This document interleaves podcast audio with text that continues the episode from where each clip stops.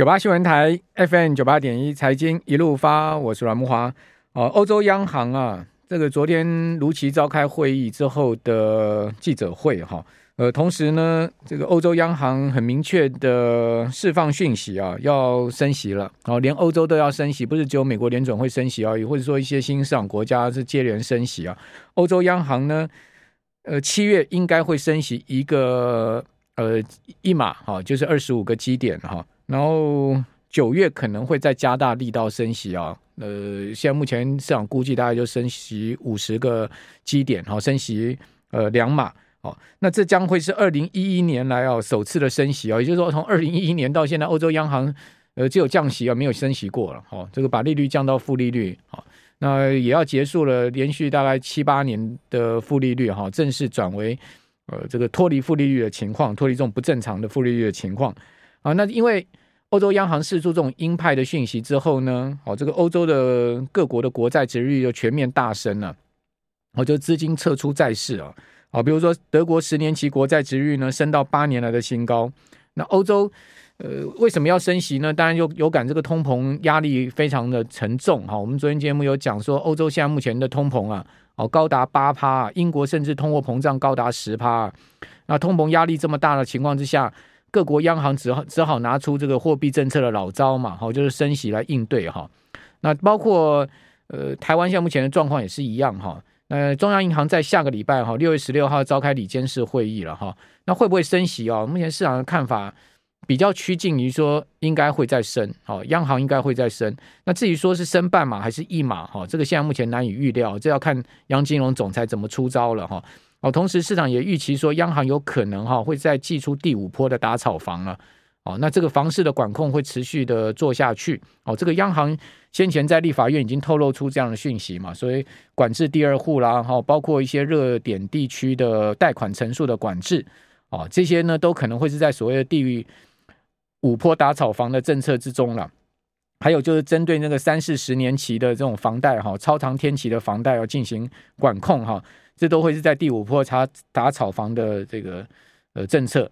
那至于说央行啊，哦升息一码还是半码，我个人的看法有可能会比较可能，我个人认为是升一码了哦，因为毕竟可以看到这个前几天公布出来的 CPI 哦，呃已经是来到十年的新高了，这个超过三趴已经是不稀奇啊，哦甚至是十年来最高的状况哦，那个鸡蛋呐，好这些呃青菜啊这些。民生必需消费品的涨幅非常惊人啊！比如说鸡蛋比去年同期都涨了超过两成呢。哦，那这样这样子一个物价上涨，央行也只能拿出升息嘛，不然说它还有什么样的货币政策的法宝可以因应呢？哦，只不过就是说 这个升息真的能把物价打下去吗？恐怕我觉得未必能趁。各国央行总裁的如意算盘了哈？为什么这么说哈？我讲一个数据给各位参考哈。就经济部公布出来的是四月份的批发零售跟餐饮营业额的统计哈，这是在五月二十三号所公布出来。那六月二十三号呢？六月六月的这个呃下半月哈，又要公布出来最新的这个五月份，所以我们现在只能看到四月份的数字。那我这个先从这个批发业的营售零呃批发业的营业额来看哈。哦这个四月的批发业的营业额是一兆六百四十五亿哈，这个比三月的时候呢明显减少哦，减了这个九点二趴哦，哦，经过季节调整之后减了二点七趴，跟去年同月比是增加五点九趴了哈，但是跟三月比已经出现将近一成的这个衰退了哈。那那到底是哪一些行业开始出现这个月减呢？好，包在批发业里面包括机械。器具业哦出现十四点五趴的月减，那建材业出现五点四趴的月减哦。此外呢，食品饮料跟烟草业哈，这个也出现八点五趴的月减哦。那药品化妆业出现七点三趴的月减，化学材料业是十点一趴的月减。那布匹服饰业呢九趴多的月减哦。综合商品业呢是三点九趴的月减啊。其他批发业是将近八趴的月减，所以你可以看到。很多这个呃 wholesale 的项目哈，都出现明显的呃 slow down 的状况哈。那哪一些在增加，还是继续在增加呢？这个汽车业哈有四趴多的增加，然后呢，家用器具用品业有六二点六趴的增加。哦，就这两个 wholesale 的呃分项哈，在经济部的统计里面，它是月增的哈，其他全部都呈现月减。那这个月减从 wholesale 批发业可以看到什么状况呢？就看到整个景气 slow down 的状况。好，因为批发业它是最上游，大宗销售，好，那它出现了这个月减，就代表下面的零售销售后面的状况也可能会跟着这个往下走。好，那我们来看一下零售销售四月份的情况。哦，这个根据经济部的统计呢，是三千四百三十九亿哈，有没有明显月减？像 wholesale 月减九趴多呢？没有，但它也是比三月减了大概百分之零点零五的幅度，也是这个略微衰退了哈，这个不到。呃，不到一趴的衰退，这个轻微的衰退，零点零五趴，大概可以讲持平了。哦，那问题是啊，这个我们看到 wholesale 已经出现将近一成的这个衰退的话，后面非常有可能零售销售可能会出现更明显的衰退。哦，这个是呃一个连带关系哈、那我们从这个零售销售主要行业营业额的变动来看哈、我们刚刚讲这个月增啊，全面是负的零点零五趴哈。呃，哪一些行业已经出现明显的月减了呢？啊，呃，包括了汽车业，哈，在零售的部分啊，它出现了零点六趴的月减，哦，然后还有就是在电子购物跟邮购业，哈，这个电商的部分一点八趴的月减，哦，另外在布匹跟服饰业的部分呢，很明显哦，将近十趴的月减哦，哦，这个是，所以从这个数字可以看到，现在目前这个。呃，成衣相关的这种和呃服饰啊，大概销生意不是那么好。如果大家有去逛街的话，可能可以发现他们可能最近就是比较 slow down，或者说，呃，你有些在做这个行业的朋友哦，你可以问问他们。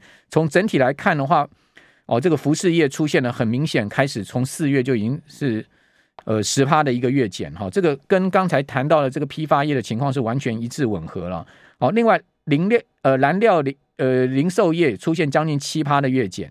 哦，家用器具跟用品业出现了将近四趴的月减，哦哦，所以零售业也很明显看看看到这个呃 slow down 的状况。好，那你说呃升息嘛，就主要去应对的就是要减少减少这个消费面嘛，好，减少压抑消费而产生产生这个呃经济降温的情况，让物价下来。但我们可以看到。这个物价早呃，这个消费面早就已经 slow down 下来，但是物价还高挂在天空上。哦，这个就是我刚刚所讲的，升息不见得在这一次这么复杂的这个物价上涨的环境中呢，哦，能能趁这些央行总裁的如意算盘，哦，把物价压下来。最主要原因就从刚刚这个数字可以看到。那另外在餐饮业的部分呢，出现更大的问题哦。大家都知道疫情的状况哈，呃，所以说很多人就不敢到外面去用餐了哈。那四月份的餐饮营业额是六百二十亿哈，哦，这个月减的幅度非常大哈，十一点一趴。哦，这个一层跑掉了哈，哦，那另外也出现了年减五点八趴，就是说不但是月减，还是年月双减的状况，哦，所以这个餐饮业的状况可以讲说是更惨淡哈，呃，饮料业哦，这个手摇杯饮料哈，呃，也出现了十点二趴的月减。所以你可以从这个 餐饮业的状况可以看到，就是说民众消费本来就已经落下去了。那民众消费四月就落下去了，为什么我们最这个礼拜公布出来的 CPI 还高挂创新高呢？所以可见不是消费面的问题嘛，对不对？所以大家了解我在讲的这个因果关系是什么？就是过去我们常讲这个央行货币政策哈，它调高利率哈，用这个呃升息的手段去压抑过热的通货膨胀，哈，就过热的经济运作了，哦，因为。你升息上去了嘛？大家生活支出增加了嘛？比如房贷要多缴了嘛？好，那我的这个各种借贷成本要增加了，所以我的所得上面就很多要拿去还利息的部分就不能去消费了。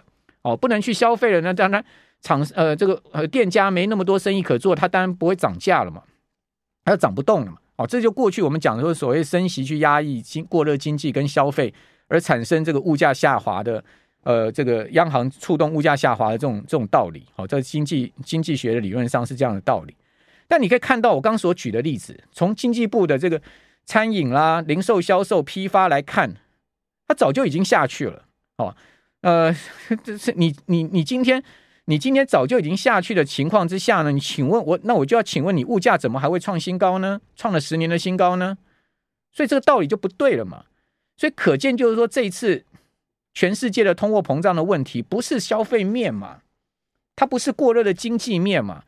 大家可以看到，现在整个经济的趋势跟方向是已经在 slow down 下去了。那所以怎么会是过热的经济呢？所以你在这个地方升息有用吗？你这边升息，你欧洲央行升息要去压欧洲的这个经济，呃，这个呃通通膨啦哈。那你美国联准会升息要去压美国的通膨哦，包括台湾央行、中华民国的 央行要去呃升息要去压通膨，我请问你，你压得下去吗？它不是这个消费面的问题，它是供给面的问题。我们节目我之前一再跟听众朋友报告这样的一个想法，就是从经济部这个数据你就可以看出来了哦，这样的问题。所以央行现在它升息，只不过就会加重老百姓更大的一个生活的压力而已。哦，为什么？呃，物价已经那么高了，消费也疲弱了。那所得呢，增长也有限，结果我现在还要面对这个利息上升的压力，哦，那我不是一根蜡烛多头烧吗？哦，大家本来都已经是压力山大族了，这个亚历山大族了，三明治家庭了，哦，你现在还要面对这么多的压力，那日子不是更难过吗？所以央行哦，我是建议啦，你你升息大概升半码就好了。美国联准会已经升息两次了嘛，对不对？就是说，呃，三月是一码嘛，哈，然后五月已经升两码，总共已经升三码了，哦，零点七五个百分点，现在基准利率已经是零点七五到一趴了，哦，那预估呢，六月就下个礼拜还要再升息两码，哦，就会把利率呢这个再拉升到一趴以上了，哈。那请问美国的通膨有下来吗？也没有啊。美国的汽油价格有下来吗？没有。美国汽油价格已经不知道连续多少天创下历史新高了。哦，现在美国的这个汽油平均全国的价格，五十周，呃，已经来到了每加仑快五块美金啦。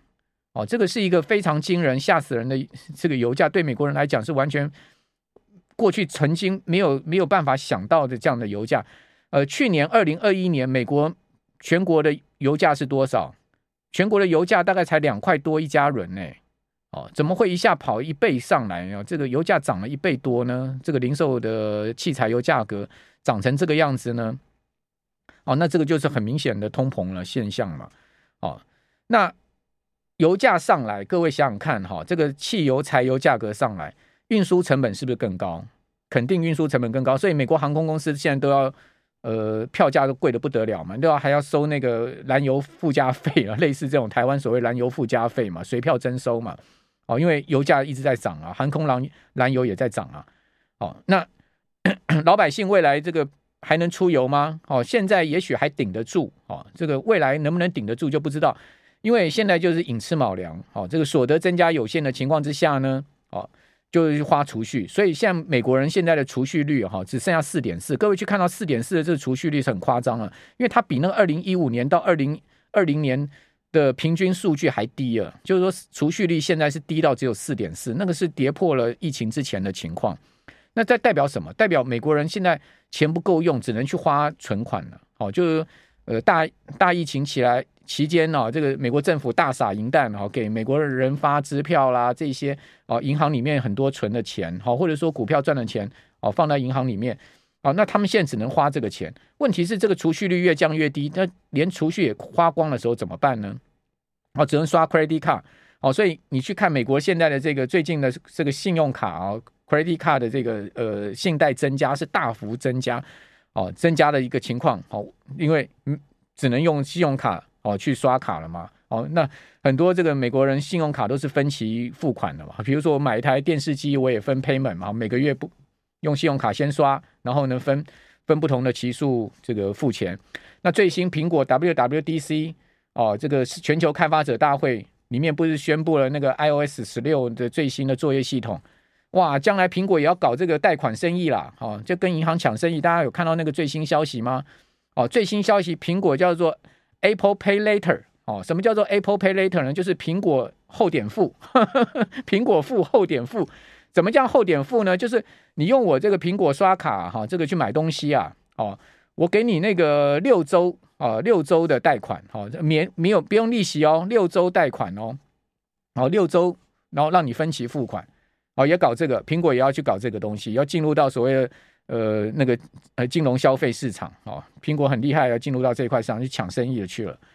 好，所以这样的情况持续演变下去，会变成什么状况呢？好，如果说通货膨胀真的不下来，哦，我们假设说最坏的状况是通货膨胀不下来，那老百姓的钱越越花越少，哦，呃，因为银行储蓄也花不花不了了嘛，你没没钱了嘛，银行也花干了嘛，哦，第二个呢，信用卡你也不可能一直刷啊，你信用卡迟早刷爆啊，你不卡费你还是就算你是分期 payment，你还是要还呢、是不是？你还是每个月得去还固定的金额啊，哦，像我个人刷卡，我从来不分期的啦，哦，就不要过度消费就对了，哦。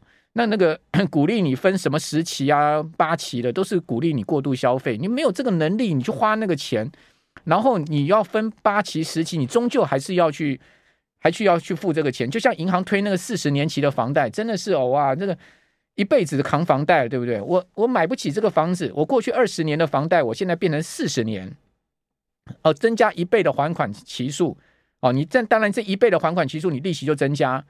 哦，那你才能去买一栋房子哦，所以说变成是这样的一个状况，你就买不起，我只好把房贷延长到三十年、四十年，这样子让自己一辈子去扛房贷。你二十三十岁买房子，你要到七十岁才能还完这个钱啊！七十岁你都已经当阿公了哦，你才还完你四十年期的房贷，这样人生真的是看不到那个太阳了，每个月都要去还那个房款利息啊，这个四十年要去贷那个利息。所以央行为什么说第五波打炒房要针对这种四十年期的超长天期的房贷去，呃，去去去下下下达那个杀手锏？这其实也是有道理的，哦，呃，所以过度消费，哦，过去美国人的过度消费，哦，到今天可能消费紧缩。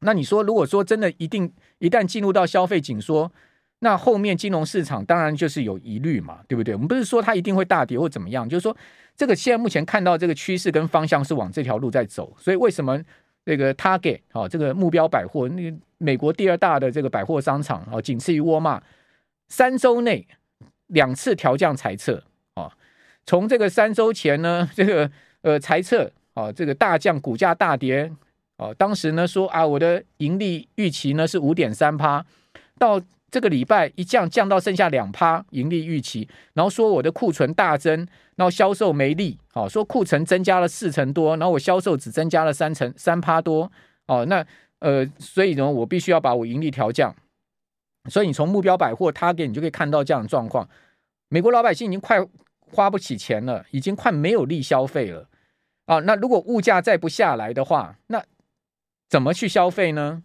啊，那。这些零售股啦，不管是必须消费、非必须消费零售股，乃至于这种像苹果这种卖手机的啦，好，那这个后面还卖得动吗？那你如果说苹果手机卖不动，那你手机晶片怎么卖得动呢？哦，这一连串的问题就是环环相扣出来了嘛。所以说，央行现在各国央行面对高物价束手无策，哦，各国央妈就是只能升息应对。那问题是升息，你真的能？把物价很快速的降下来吗？恐恐怕不是嘛，因为看到现在目前美国到今年年底，一般估计 CPI 至少还在六趴以上嘛。哦，那你你把物价降不下来，你又把利率升上去，又把经济搞垮了，哦，把景气搞搞崩了，那金融市场不就跟着崩吗？你想看这样子的情况，就是我们现在看到的这种所谓的黑洞的隧道持续往前了嘛？哦，所以我才会在讲说，金融市场如果一旦遇到这种所谓的经济黑洞隧道往前，已经看到这条路是这样往前走的时候，你当然就要注意说，哎，这个恐怕市场的一个趋势跟方向，现在目前进行的趋势方向还没有结束啊。哦，我过去的经验是这样子了。哦，通常在股票市场一个熊市的结构中啊，它的时间呢，大概是要至少一年半到两年的时间了。哦，因为熊市的调整没有那么快结束，就是说这个是跟我们这个汽车换挡一样，哈，它换挡就是一个过程，好，这个从空多头到空头，从空头再回到多头，它中间一定要有一个时间流程，时间要满足，然后它的空间也要满足。那时间满足呢，大概过去的经验就一年半到两年的时间，哦，快则一年啊，最快到一年啊，那慢一点两年啊，中中间大概一年半。那你说从今年一月开始调整，那可能也要，如果时间要满足，也要到明年中啊。那另外空间呢？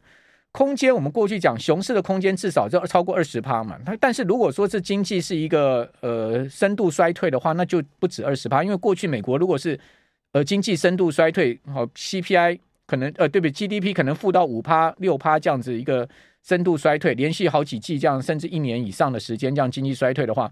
那过去的经验，美国股市都是要跌掉三四十趴的，哦，过去的经验是这样子了，不是代表这次一定会是这样子了。哦，那那这个是空间的问题，所以现在目前看起来时间空间似乎都还没得到满足。另外在结构面上面哈，各位去看到哈，熊市股市结构、金融市场结构都有三阶段。第一阶段哦，这个初跌段，然后主跌段跟末跌段。主主跌呃初跌段跟末跌段的形态很相近，就是急跌，然后呢都是恐慌坡，这个每那个呃震震荡幅度很大，下杀的压力很大哦，就是末跌段、主跌段。那那主跌段呢，通常都是慢慢跌，量缩慢慢跌。